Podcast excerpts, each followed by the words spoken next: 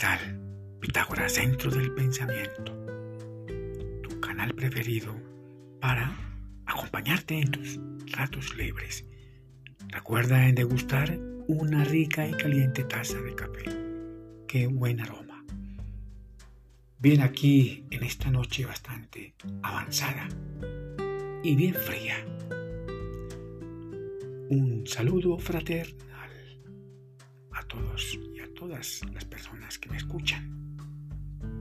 Bien, iniciamos el episodio número 17 sobre CEPA, sabiduría eterna, práctica y aplicada a los menesteres de nuestra vida diaria. Nuestro tema de hoy, aprender a enfrentar esos problemas, observándolos y antes de una resolución. Solo nos enseñaron a resolver los problemas cuando éramos chicos, a no a observarlos ni tampoco a analizarlos. No tuvimos una libertad adecuada para aproximarnos a ellos de una posición más humana. Los problemas limitan nuestra libertad de pensar desde un punto de vista más humano. Queremos un cerebro más libre para desafiar y saber solucionar mejor las adversidades que nos da la vida. Condicionar y programar nuestro cerebro es una tarea difícil.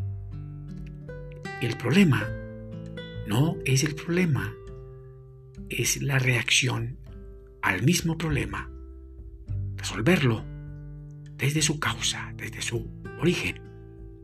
Pregunto, ¿quién podría escuchar nuestros problemas? ¿El Creador? ¿O quién? Por favor responde allá, en tu lugar secreto, en silencio y en reflexión.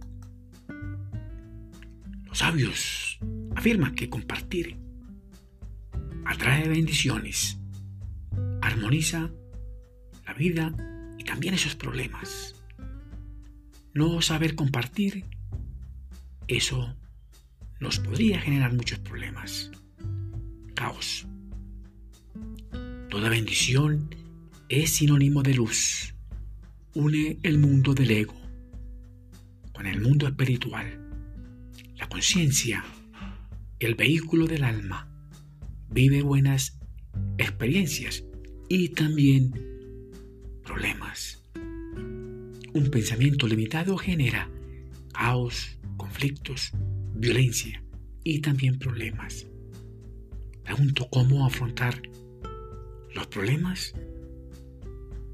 Existe la entropía en el cuerpo del deseo, un total desorden y también orden celular puede afectar la salud un caos, conflictos y problemas desenfrenados confrontan el cuerpo y la mente.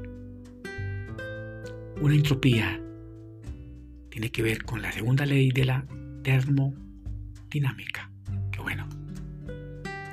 Esa entropía en el universo siempre va en crecimiento, igual en el cuerpo del deseo de recibir esa segunda ley del universo de correspondencia.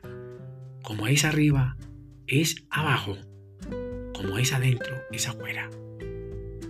Un caos, aumentando su poder en el universo y también en el ser humano. La naturaleza de la entropía es una dicotomía de expandir caos y también orden observar y analizar la cadencia del cuerpo del deseo. Es lograr e-, ese equilibrio por medio del balanceo. La quinta ley del universo, el ritmo. Todo fluye y refluye.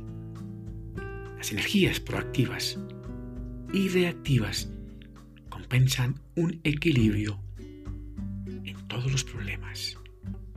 Todo problema lleva en sí su resolución. Por lo tanto, la misión es cuidar el cuerpo del deseo y también la mente de sobrecargas energéticas.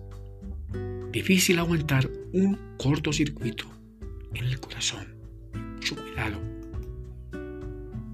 Mantener permanente orden, disipar aquellos problemas, es también nuestra gran misión en nuestra vida. El orden es una cosa viva, mantiene los sistemas humanos y del universo en justo y perfecto equilibrio. El orden es el maestro guía, nos da fuerzas y estabilidad para transformarnos en mejores personas. Escoge permitir que mueran tus sistemas o que tus sistemas se desarrollen en orden para ser mejor persona, con buena salud. Esta paradoja, gracias al caos, también existe el orden. Cuarta ley del universo, polaridad. Todo es doble, todo tiene dos polos.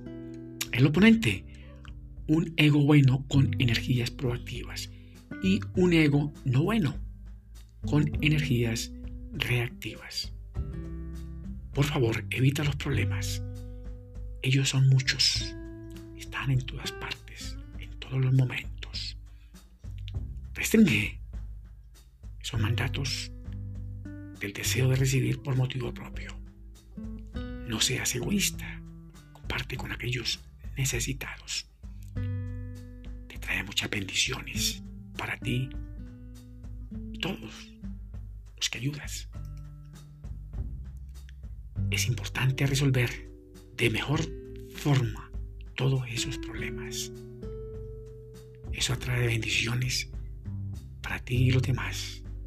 Pregunto, ¿por qué existe un ego tan problemático? Un libre albedrío sin ego podría ser efecto, mas no causa. Entonces, pregunto, ¿con qué recursos vas a elegir y tomar las decisiones en tu vida? Tú no eres el ego. El ego también puede ser luz, puede ser oscuridad, puede ser problemas y también soluciones. El ego es un rey en el cuerpo del deseo de recibir aquí en este plano físico. Igual eres tú, un ser espiritual, viviendo experiencias con ese rey del mundo de la acción, el ego, tu alma, prisionera en ese reino de los deseos del ego. Pregunto, ¿cómo se libera el alma de la prisión egoica?